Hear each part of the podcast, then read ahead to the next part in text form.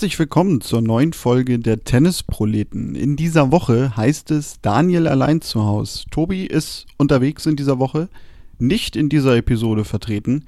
Nächste Woche, keine Sorge, wird er natürlich wieder dabei sein. Und eigentlich hatten wir ja sowieso für die Woche einen ganz anderen Plan, denn in Hamburg-Horn am DTB-Stützpunkt findet das Challenger-Turnier statt, das ja bereits im letzten Jahr wieder reaktiviert wurde. Es gab vor ein paar Jahren ja schon mal ein Challenger-Turnier in Hamburg. Im letzten Jahr war Tobi auch vor Ort, hat dort die ein oder andere Stimme eingefangen. Und in diesem Jahr war das natürlich aufgrund der Umstände nicht ganz so einfach und nicht möglich am Ende für uns.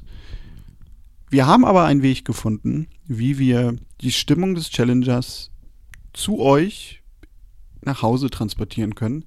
Denn wir wollten uns damit mal beschäftigen, was haben eigentlich die Turniere für Herausforderungen aber eventuell auch für Probleme in dieser jetzigen Zeit in der Umsetzung. Und wir lesen ja ganz, ganz viel über Spielerinnen und Spieler und natürlich auch so über die Grand Slams.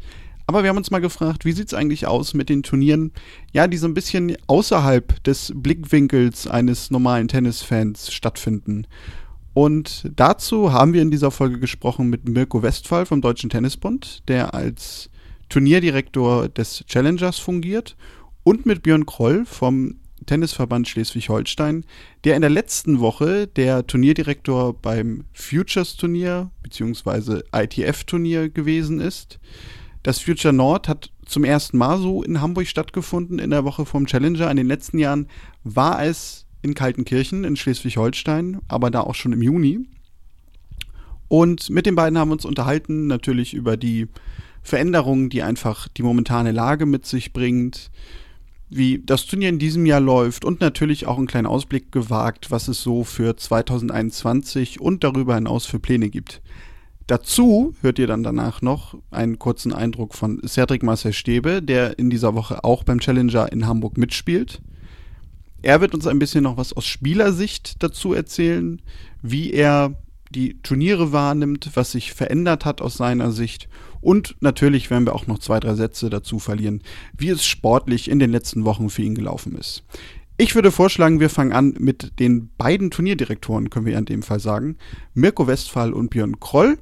Danach hört ihr dann mich nochmal kurz, dann werden wir mit Cedric sprechen und dann mache ich eventuell noch einen kleinen Rausschmeißer begrüße ich jetzt in der Runde, wir haben eine kleine Dreierrunde zusammenbekommen, einmal Mirko Westphal vom Deutschen Tennisbund, der in dieser Woche auch als Turnierdirektor beim Challenger-Turnier fungiert, und Björn Kroll, der ist Vizepräsident des Tennisverbandes Schleswig-Holstein und war in der letzten Woche Turnierdirektor, nämlich bei dem ITF-Turnier, das ebenfalls in Hamburg am DTB-Stützpunkt gespielt wurde. Hallo ihr zwei. Hallo. Hallo. Ja, fangen wir vielleicht äh, zuerst mal an mit dem aktuellen Turnier. Also in dieser Woche das Challenger-Turnier. Es äh, ist ja sogar noch relativ neu. Es wurde im letzten Jahr reaktiviert vom Deutschen Tennisbund für die Herren. Ähm, was ist gerade jetzt im Vergleich zum letzten Jahr so grob der größte organisatorische Unterschied durch die ganzen Bestimmungen, die in diesem Jahr herrschen? Ja, da gibt es einiges, was, was wirklich anders ist als im vergangenen Jahr. Ähm, wir müssen natürlich sehen, dass wir die, die Vorgaben der Behörden hier einhalten. Dann hat die ATP äh, eigene Vorgaben, die wir ähm, ja, umsetzen müssen und auch wollen, weil wir auch natürlich sehr vorsichtig äh, mit der ganzen Thematik umgehen wollen. Und ähm, ja, in diesem Zuge haben wir ähm, einen, einen, finde ich, äh, gelungenen Eingangsbereich kreiert, wo wirklich eine Erfassung aller Personen die hier auf die Anlage kommen, ähm, erfolgt. Äh, wir haben auch einen, einen Covid-Beauftragten mit dem Ben Steinhäuser, der wirklich die ganze Zeit, den ganzen Tag über die Woche hinweg vorne am Eingang steht, das kontrolliert, dass sich alle ähm, ja auch registriert haben. Da gibt es sowohl eine, eine Registrierung über die LTP als auch eine, die wir ähm, einfordern, um eben die ganzen Daten zu haben, die Personendaten, falls äh, die Gesundheitsbehörde von unserer Seite irgendwelche Daten haben möchte. Das dauert natürlich ein bisschen länger, als das üblich ist. Da müssen sich einige Spieler oder andere Personen erstmal beim ersten Mal dran gewöhnen, dass, dass sie jetzt nicht sofort reinrennen können. Aber das hat gut funktioniert. Und das ist so der erste ähm, Punkt, der, der sicherlich anders ist als im vergangenen Jahr. Und dann haben wir natürlich auf der Anlage auch noch Sicherheitsmaßnahmen getroffen. Wir spielen ohne Zuschauer. Ähm, wir haben äh, in dieser Woche verpflichtende Corona-Tests ähm, durchgeführt. Äh, das Ganze läuft über die ATP. Also da gibt es schon einen organisatorischen Aufwand, der ähm, doch über das Maß hinausgeht, was wir im letzten Jahr hatten. Ja, Björn, dann vielleicht zu dir parallel. Ähm, ich hatte ja gerade gesagt, du warst in der letzten Woche verantwortlich als Turnierdirektor für das ITF-Turnier oder das Futures, wie wir immer alle so gerne noch sagen. Ähm, das war wahrscheinlich dann konzeptionell, denke ich mal, genau dasselbe und derselbe Ablauf, da ja auch am selben Ort stattgefunden. Genau, das ist richtig. Also Mirko hat ja eben schon einmal beschrieben, wie wir das auch vorher schon gesagt haben, wie wir es umsetzen wollen. Viele Dinge, die wir auch schon besprochen hatten, da gab es zum Glück noch kein Corona. Aber dann kam eben Corona wir mussten entsprechend das äh, weiterplanen und auch genau gucken, was machen wir wo wie. Wichtig ist dabei eben auch, dass wir versuchen, viele Dinge zu entzerren. Also wir haben einen Platz auch komplett umfunktioniert, wo wir so eine Art Village aufgebaut haben, äh, sprich, dass da eben verschiedene Bereiche sind, dass die, dass, dass da die Beseitigung drin ist, die, ähm, ja, dass es Wasser gibt, dass es alle diese Dinge, die sonst eher vielleicht zentral für die Spieler normal natürlich angenehmer an einem Punkt sind, dass wir versucht haben, das alles ein bisschen zu verteilen, so dass wir auch immer gewährleisten können, dass diese Abstandsregeln und ja, Abstandsmöglichkeiten auch da sind. Und ansonsten hat Mirko das alles beschrieben. Also wir haben das zusammen geplant wir haben ja auch viele Leute, die vom Team die gleichen sind, die in beiden Wochen dabei sind und von daher dann auch schon eingespielt, sage ich mal, in die nächste Woche gegangen sind. Und ich glaube, das ist eine, eine große Hilfe auch, weil dann einfach bestimmte Abläufe schon klar sind. Wie ist die Aufstellung finanziell gesehen dieses Jahr? Also gab es da irgendwie größere Einschnitte? Musste man sich da umorientieren? Denn mein Hintergedanke dabei war bei dieser Frage jetzt, ähm, das Ganze ist ja quasi von Verbandsseite organisiert und auch ins Leben gerufen worden, beide Turniere. Ähm, und da gibt's wahrscheinlich, kann ich mir zumindest als Außenstehender vorstellen, auch Unterschiede, als wenn ich jetzt zum Beispiel Challenger komplett privat organisieren würde und mir meine Sponsoren zusammensuchen müsste. Also war das für euch alles ein bisschen entspannter in der Vorbereitung und der finanziellen Aufstellung? Also jetzt bezogen auf das Challenger-Turnier, ähm, das finanziell ist nie so ganz entspannt, weil das ist nicht einfach, ähm, sag mal, die, das Geld zusammenzubekommen, was man für so eine Veranstaltung braucht. Also da haben, reden wir schon über, über einen Etat von 150.000 Euro und ähm, das ist, muss man natürlich immer erstmal zusammenbekommen. Nun ist es so, dass ich bezogen auf das Challenger dass wir das als DTB auch als eine Fördermaßnahme für unsere Nachwuchsspieler sehen. Wir haben alle Wildcards hier zur Verfügung. Das ist ein nicht unerheblicher Aspekt für unsere Nachwuchsspieler, aber eben auch gestandene ATP-Profis. Aufgrund der aktuellen Situation sind die Felder natürlich bei allen Turnieren stärker besetzt, als das vielleicht üblich ist. Dementsprechend haben wir hier auch Wildcards vergeben an Spieler, die jetzt nicht mehr reine Nachwuchsspieler sind ähm, aber das ist ein Punkt, äh, wo der DTB sagt, ähm, dafür machen wir dieses Turnier und dafür investieren wir auch dort rein. Ähm, zusätzlich kommt hinzu, dass in diesem Jahr die ATP auch sehr ja, aktiv geworden ist, auch finanziell, um diese Turniere überhaupt ähm, durchführen zu lassen, weil viele natürlich mit Sponsoren Probleme haben, dass Unternehmen jetzt vorsichtig sind, was total verständlich ist und nicht unbedingt in ein Sportevent investieren. Und dementsprechend hat die ATP auch ihren Zuschuss deutlich erhöht. Und ähm, die dritte Säule ist dann, dann neben den Sponsoren natürlich auch die Stadt Hamburg, ähm, die ähm, unsere beide Turniere wirklich sehr großzügig unterstützt. Und ähm, so ist es dann möglich, solche Turniere durchzuführen. Im Vergleich zu einem privaten, zu einer Agentur oder einem privaten Ausrichter haben wir beide natürlich Verbände im Hintergrund, die auch sagen, wir möchten das gerne machen und das ist ein sportlicher Aspekt und da investieren wir rein. Das gibt natürlich eine gewisse Sicherheit. Ähm, nichtsdestotrotz sind wir alle angehalten, so ein Turnier kostenneutral durchzuführen und das ist auch das Ziel und ähm, das ist auch für die Verbände dann wichtig. Ja, ergänzenswert. Genau, und im ITF-Bereich jetzt, also beim Future ist es so, dass wir die Regionalliga Nordost eben als Partner sozusagen oder als Veranstalter im Hintergrund haben. Das Turnier lief ja schon die letzten vier Jahre in Kaltenkirchen als kombiniertes Damen-Herren 15.000er jeweils, also 30.000 ähm, Preisgeld insgesamt. Und jetzt ist es eben dieses Herrenturnier quasi vor dem Challenger, das hatten wir eben auch so gesteuert. Aber da ist es im Prinzip auch so, wie Mirko das schon beschrieben hat, wir wollen ja auch den Nachwuchs entsprechend dadurch fördern oder die Möglichkeit geben, internationales Tennis in der Region erstmals spielen zu können oder in der Nähe oder eben auch aus Deutschland. Für die deutschen Spieler ist es natürlich gut, wenn wir hier auch in Deutschland die Möglichkeit haben, diese Turniere, ja, dass man an diesen Turnieren teilnehmen kann und eben nicht nur ins Ausland fahren muss. Das müssen die ja sowieso schon regelmäßig. Und ich glaube, für die ist es immer auch toll, wenn sie zu Hause irgendwo das erste Mal so ein internationales Turnier spielen können. Und wenn die dann noch in Reihe sind oder wenn man in Reihe die Möglichkeit hat, sowas zu spielen, dann ja, ist das umso besser. Ich denke, wir hatten ein bisschen auch gehofft, mir wurde das schon beschrieben, der Cup, der sogenannte, also die, die Linie, wo die Spieler reinrutschen oder nicht, ist eben dieses Jahr aufgrund der Corona-Situation bei, bei beiden Turnieren höher, als sie sonst normalerweise wären. Und die Hoffnung war ja auch so ein bisschen, dass dann durchaus der eine oder andere Spieler auch bei dem einen Turnier bleibt und ins andere vielleicht zumindest in die Quali reinkommt. Das hat dieses Jahr logischerweise nicht ganz so gut geklappt, wie es vielleicht geplant war, aber wir hoffen mal, dass es nächstes Jahr vielleicht besser klappt und wir dann auch vielleicht noch mehr Spieler hier aus der Region die Möglichkeit haben, diese Turniere zu spielen. Aber für die, die jetzt mitspielen konnten, ob das nun aus der Regionalliga Nordost ist oder auch Spieler des DTB, Kaderspieler etc., für die ist es, glaube ich, gerade in der Corona-Zeit eine tolle Option gewesen, eben auch im Land zu bleiben und hier spielen zu können.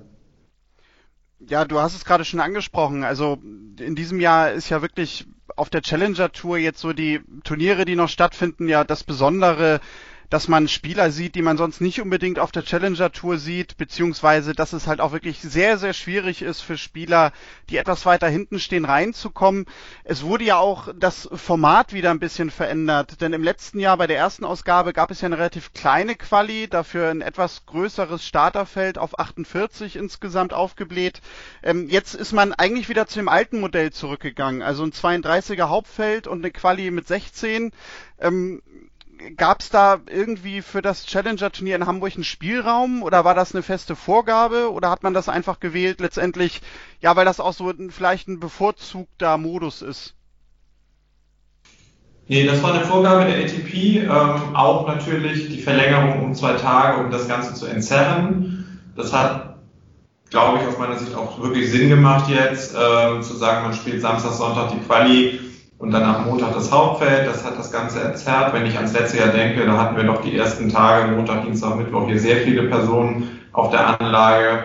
Ähm, und von daher war das eine feste Vorgabe, was wir uns auch nicht ausruhen konnten. Wir hätten noch theoretisch das Doppelfeld um vier Paare reduzieren können auf zwölf. Das wurde auch angeboten. Da haben wir uns dann dagegen entschieden, weil wir gesagt haben, wir können das hier relativ sicher durchführen und, und diese vier Paare ähm, wollten wir da jetzt nicht rausstreichen, weil wir sagen, die Spieler haben eh alle wenig Optionen im Moment und dann sollen sie doch auch bitte zumindest ein 16er Doppelfeld spielen.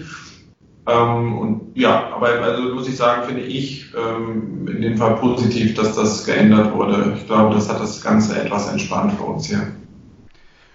Dann hattest du gerade schon angesprochen, Björn, dass äh, ja das Future Nord Turnier bisher eigentlich immer in Kaltenkirchen gespielt wurde in den letzten Jahren. Ähm, jetzt hatte ich im Kalender der ITF gesehen, dass es auch dieses Jahr noch ein Damenturnier geben soll, aber eben auch am DTW-Stützpunkt in Hamburg-Horn. Da allerdings, das fiel mir dann auf, steht als äh, Turnierdirektor schon drin äh, Mirko Westphal, kommt mir bekannt vor. Aber wie ist denn die Planung für 2021 und darüber hinaus? Weil ich habe jetzt so ein bisschen rausgehört, dass man eventuell auch überlegt, das Ganze von Kaltenkirchen nach Hamburg zu ziehen oder wäre das eher ein zusätzlicher Aspekt, dass man vielleicht noch ein zweites Turnier in Hamburg auf ITF-Ebene installiert?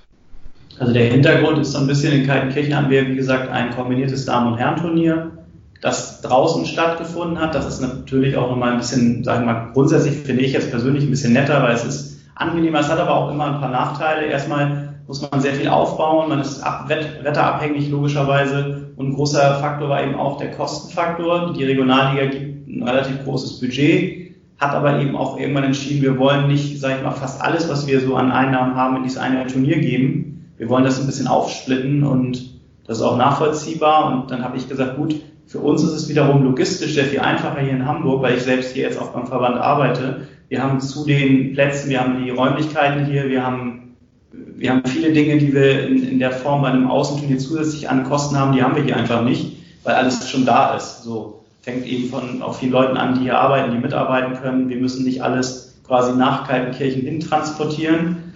Ähm, und das, das macht die Sache ein bisschen leichter und deshalb kam dann auch diese Idee, ein 25.000er äh, Herrenturnier zu machen. Schöner wäre natürlich, man hätte ein 25.000er Damen- und Herrenturnier, aber dann sind wir wieder bei dem Thema Kosten. Das ist eben nicht so einfach. Und dass da jetzt äh, das Damenturnier noch kommt, da wird Mirko sicherlich gleich was zu sagen. Das hat direkt jetzt mit dem Future in nichts zu tun. Ziel ist auf jeden Fall bei uns jetzt, sage ich mal, aus Regionalliga Nordost-Sicht gesprochen, weil ich bin da äh, auch Vorsitzender im Moment vom Spielausschuss, dass wir das nächstes Jahr hoffentlich auch wieder so machen können. Und da werde ich eben auch hoffentlich meine Kollegen wieder davon überzeugen können. Und dann hoffen wir alle, dass die Bedingungen noch ein bisschen besser werden ohne Corona, dass wir dann auch, sage ich mal, normales oder weitgehend normales Tennisturnier nächstes Jahr hoffentlich dann wieder in Kombination hier spielen können, so wie das ja eigentlich auch mal geplant war. Genau, danke. Vielleicht noch kurz ergänzen zu dem Damenturnier und grundsätzlich ähm, vielleicht auch so ein bisschen als ein Grund, ähm, natürlich gesagt, wie Björn schon sagte, es natürlich auch viele Vorteile hat, hier in Reihe Back-to-Back -back zwei Turniere zu machen, ein ITF-Turnier und ein ATP Challenger-Turnier, wo wir, glaube ich, wirklich im nächsten Jahr noch ein bisschen mehr Schnittmenge haben. Der Spieler ist auch wieder gerade für unsere deutschen Talente und, und Profis ein Vorteil. Und natürlich auch ähm, hat das damit zu tun, die Turnierlandschaft grundsätzlich. Wir haben im Sommer viele Turniere, ähm, tolle Turnierausrichter in Deutschland, aber es ist immer die Thematik, im Winter ist dann weniger ähm, Angebot für unsere Spieler, da müssen sie dann häufiger und mehr ins Ausland reisen und von daher war das auch von DTB-Seite wirklich sehr willkommen, dass auch äh, dann ein ITF-Herrenturnier hier äh, am, am Stützpunkt in Hamburg ähm, durchgeführt wird. Und das Damenturnier ist jetzt wirklich eine relativ kurzfristige Entscheidung gewesen, das ITF 25.000er, weil leider auf WTA und auch auf ITF-Ebene im Damenbereich doch sehr, sehr viel weggebrochen ist, auch im Vergleich zur, zur ATP-Tour und dem ATP-Challenger-Turnieren. Und da sehen wir einfach Bedarf als DTB auch zu handeln und auch ein Angebot zu stellen, wieder auch für unsere Nachwuchsspielerinnen Eva Lüß aus Hamburg, äh, Noma Noah Akugo aus Hamburg, äh, Ella Seide, da sind so viele Spielerinnen hier auch aus der Region, die wir damit unterstützen können, neben unseren Porsche Talent Team Spielerinnen und Porsche Junior Team Spielerinnen, ähm, für die das wirklich Sinn macht, auch gerade diese Kategorie 25.000 ITF Damenturnier. Und da ist die Entscheidung getroffen worden, dass wir das noch in der ersten Dezemberwoche planen und das hoffentlich dann auch umsetzen können. Ich hatte sogar auch gelesen, dass die Quali da auch noch mal ein bisschen größer ist, nämlich auch 32 Spielerinnen dann teilnehmen dort. Das ist beim Herrenturnier allerdings auch so gewesen. Wir hätten da sogar eigentlich noch eine größere Quali theoretisch anbieten können. Das ging dann aber nicht, weil wir ja ineinander übergehen oder gegangen sind jetzt mit dem Challenger-Turnier, sodass äh, das eben nicht passt. Man muss ja auch dann die äh, Kapazitäten haben. Es muss rechtzeitig beendet sein, wenn das andere anfängt so dass man diese, also die Quali-Größen sind ja bei den ITF-Turnieren immer noch ein bisschen anders als bei den Challenger. Das war letztes Jahr schon so und ja, ich, da weiß Mirko mehr, aber ich denke mal, die Quali wird wahrscheinlich 32 sein, ne? Wenn ja, das richtig gehört habe. Das, das haben wir jetzt auch so beschlossen, dass wir da auf 32 gehen. Das, wie gesagt, das muss immer alles in einem gewissen Rahmen im Moment ablaufen und wir müssen alle im Moment darauf achten, dass wir Personenzahlen auf so einer Anlage ähm, nicht überstrapazieren und im Moment wirklich eher froh sein können, überhaupt so ein Turnier durchführen zu können und haben, hoffen wir, dass das eben mit Profiveranstaltungen auch weiterhin möglich sein wird. Und ähm, deshalb ähm, muss man aber eben auch sagen, muss jetzt nicht unnötig in Anführungszeichen ähm, noch mehr Personen auf die Anlage holen, als es dann wirklich not tut. Ja, eine letzte Frage dann noch. Und zwar, man hört ja von Spielerinnen und Spielerseite momentan sehr, sehr häufig, dass es nicht nur wenig Turniere gibt, sondern dass vor allem auch die Kommunikation der Verbände doch relativ gering bis eigentlich gar nicht stattfindet. Und es gibt ja sogar auch Spielerinnen und Spieler, die sagen, also vieles erfahren wir eigentlich auch, wie alle anderen, so übers Internet. Ähm, wie ist da die Kommunikation gerade jetzt im Herbst oder auch gerade für die Planung für 2021 äh, mit den Verbänden ja, so für Turnierorganisatoren und auch Verbände, also gibt's da etwas mehr Austausch oder hat sich das vielleicht auch allgemein in den letzten Wochen ein bisschen verbessert? Wie ist da so euer Eindruck? Äh, da muss ich jetzt kurz ein bisschen nachhaken, worum es da genau geht. Also ähm, das äh, mag sein, dass Spielerinnen und Spieler sich nicht informiert fühlen. Da kommt es aber, glaube ich, immer ein bisschen drauf an, wer ist die Quelle, die informieren muss. Ist es jetzt international WTA, ATP, ITF? Sind wir das als DTB? Sind wir gemeint? Ich kann jetzt nur für mich sagen, Björn dann sicherlich gleich eben auch als, als Vertreter eines Landesverbandes ähm, da zur Kommunikation. Also ich bin sehr viel im Austausch mit ich nenne sie jetzt mal meine Turnierveranstalter, also äh, im Jugendbereich sowohl oder nein, überwiegend international, weil dafür ist jetzt DTB zuständig, also ITF Jugendturnierveranstalter, Tennis Europe Jugendturnierveranstalter, mit denen bin ich sehr viel und sehr regelmäßig im Austausch. Natürlich auch mit den Eltern unserer Kaderathletinnen und Kaderathleten, mit denen bin ich viel im Austausch. Natürlich kommen da jetzt gerade, heute habe ich schon einige Telefonate geführt, viele Fragen, kann ich nächste Woche noch in die Tennishalle, darf ich trainieren, gibt es Sonderregelungen, das, hatten, das selber hatte ich natürlich auch schon im März, April und da muss ich sagen, da hatte ich schon sehr viel Austausch. Ähm, ich glaube, es gibt nicht zu viel Kommunikation. Also das mag schon sein, dass man hier und da gerade in stressigen Situationen oder auch in Unsicherheiten ähm, nicht alle erreicht und auch nicht immer vielleicht für alle zur Zufriedenheit kommuniziert. Aber ich glaube, dass wir schon eine vernünftige Kommunikationspolitik haben und mit den Personengruppen, wo ich jetzt auch sage, das sind die, mit denen ich zu kommunizieren habe, wo ich verantwortlich bin, gibt es schon eine gute Kommunikation. Ja, also, ja, also ja, vielleicht, vielleicht kurz äh, eingegrätscht. Also genau, also ich hatte das schon darauf jetzt bezogen auf Verbände wie ATP, WTA. Ähm, weil man da ja, also gerade in sozialen Netzwerken gelesen hat von Spielerinnen und Spielern, also eigentlich erfahren wir gar nichts. Also darauf zielte meine Frage in erster Linie so ein bisschen ab. Und klar, dass das dann in, durch die Anfragen oder halt die Nicht-Antworten dann bei den unteren Verbänden landet, wie beim Deutschen Tennisbund, naja, das ist ja wahrscheinlich ganz normal, weil irgendwo müssen die Leute sich dann ja hinwenden, denke ich mal. Das stimmt, das ist richtig. Wobei, da muss ich sagen, das sehen die Spielerinnen und Spieler schon auch so, dass die ATP und die WTA ihre Organisation sind und wenn sie da nicht schlecht, äh, äh, wenn sie dort schlecht äh, informiert sind, das kann, war glaube ich in der Vergangenheit in der Tat so, ähm, machen sie uns dafür zumindest nicht verantwortlich. Klar gibt es hier und da mal eine Anfrage, aber das ist schon eine klare Trennung und wenn wir da über die Profis sprechen, die, die wenden sich dann schon auch an ihre Organisation und ähm, aber wieso, weshalb, warum und in welchem Umfang da wirklich nicht ausreichend äh, kommuniziert wird, das weiß ich, da bin ich zu weit weg von. Das kann ich, kann, da kann ich wenig zu sagen. Ja, ja also aus meiner Sicht, mir wurde schon alles gut zusammengefasst, kann ich eben auch nur nochmal genau das bestätigen. Ich bin ja eher jetzt in den Verbänden tätig, wobei ich bin auch auf der Tour relativ viel unterwegs in den letzten zwei Jahren gewesen und es ist tatsächlich so, also mit einem Spieler jetzt, der auf der Tour auch spielt, und es ist tatsächlich so, dass die sich manchmal nicht gut informiert fühlen. Das liegt wahrscheinlich auch an vielen politischen Entscheidungen im Bereich der ATP oder bei der WTA, da kann ich es weniger beurteilen. Da bewegt sich auch, glaube ich, einiges in letzter Zeit, so Thema Spielerrat, ATP etc.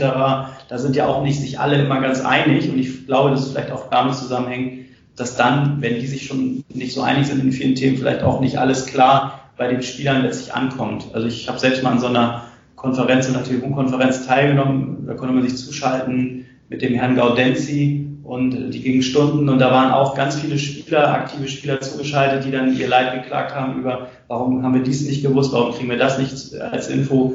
Und der hat dann auch versucht zu erklären, dass eben sehr, sehr viele Dinge auch gerade, das war ja genau in der, sag ich mal, so der ersten Corona-Zeit, diese Hochzeit, was man so negativ nennen darf, dass da einfach auch man immer bedenken muss, dass auch bei den, ja, bei der ATP oder WTA sitzen ja auch nur Menschen und auch die müssen alles erstmal regulieren, prüfen, gucken, was kann man machen. Und ich kriege das im Verband genauso mit jetzt, seit gestern. Viele erwarten eben auch gleich, dass man immer gleich die passende Antwort parat hat. Aber wir müssen ja auch erstmal sehen, was ändert sich wie, was dürfen wir, was dürfen wir nicht und sind eben letztlich auch immer an politische Entscheidungen gebunden.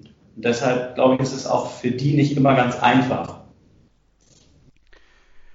Ja, dann haben wir, glaube ich, äh, die Fragen, die jetzt so brennend unter den Nägeln sich befanden, geklärt. Äh, ich danke euch beiden, dass ihr euch ja während des laufenden Turniers äh, die Zeit genommen habt, um uns ein paar Auskünfte und Eindrücke zu vermitteln.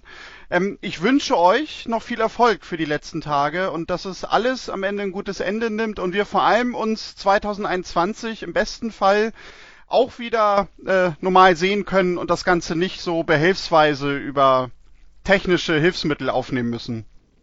Das hoffen wir Das auch. hoffen wir vielen, auch. vielen Dank. Vielen Dank von unserer Seite. Ja. Tschüss.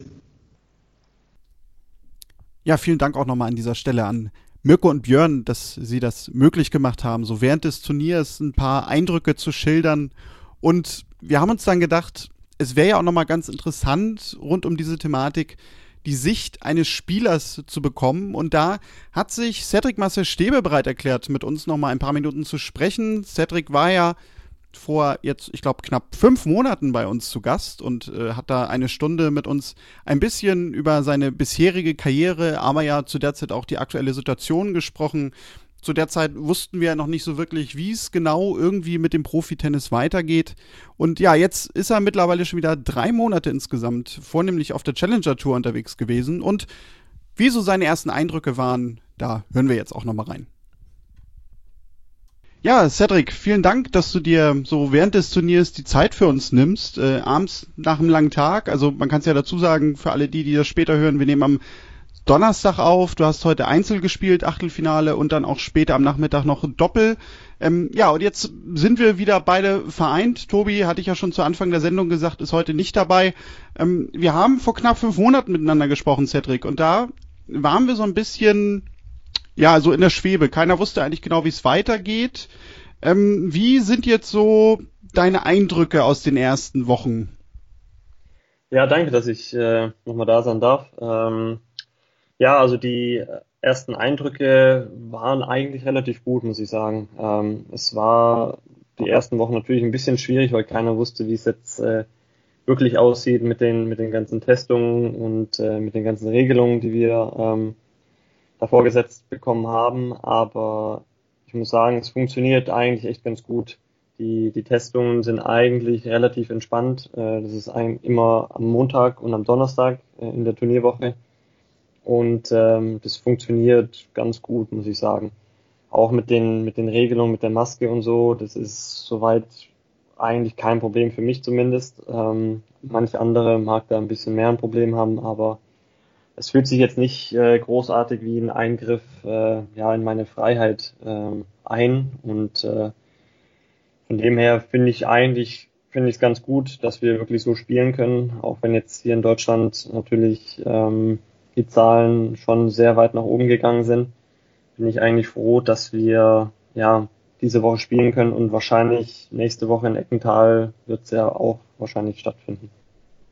Du hast es gerade angesprochen ähm, mit äh, Einschnitt. Ähm, es gab ja auch zu lesen und zu hören, gerade in erster Linie auch bei den US Open, dass Spielerinnen und Spieler gesagt haben, ja, sie fühlen sich irgendwie unsicher oder so ein bisschen unter Druck gesetzt äh, durch die ganzen Auflagen, die jetzt noch oben drauf gekommen sind.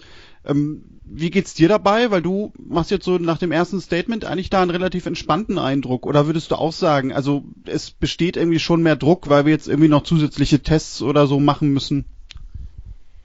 Ja, also auf jeden Fall ein bisschen mehr Druck, würde ich schon sagen. Ähm, bei den Grand Slams ist es nochmal ein bisschen was anderes. Da muss natürlich sehr, ähm, sehr vorsichtig vorgegangen werden ähm, dass auch wirklich äh, keine Leute anstecken. Da kann ich das auch verstehen, dass dann so eine Bubble kreiert wird komplett und äh, ja, dass sich da, wenn sich einer ansteckt, dann die anderen Leute natürlich dann auch davon distanzieren können und äh, dass da das Contact Tracing auch ganz gut funktioniert, das muss, muss da auf jeden Fall gegeben sein. Deswegen verstehe ich das, dass da ein bisschen mehr Druck auf die Spieler ausgeübt wird. Ähm, aber das muss, äh, muss einfach so sein, damit ja, damit man da eben ähm, die Turniere ausrichten kann. Ähm, das ist ja für die Grand Slams natürlich auch kein, kein Zuckerschlecken, dass die, dass die das jetzt so machen ohne, ja, ohne die Zuschauer und äh, deswegen, ja, also es ist ähm, schon auf jeden Fall ein bisschen mehr Druck. Ähm,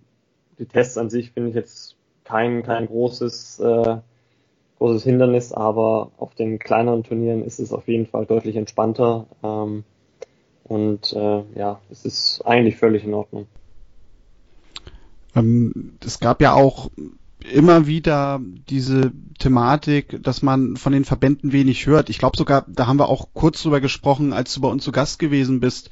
Ähm, ich hatte eben schon die beiden Turnierleitern gefragt, äh, wie ist denn da eigentlich die Kommunikation mit den Verbänden? Hat sich da irgendwie aus Spielersicht was verändert? Ist das noch ein Thema irgendwie unter euch? Oder ja, hat sich vielleicht auch die Lage dahingehend jetzt ein bisschen entspannt, weil jetzt einfach so ein paar Turniere laufen und man als Tennisspieler eben wieder seinem Beruf nachgehen kann?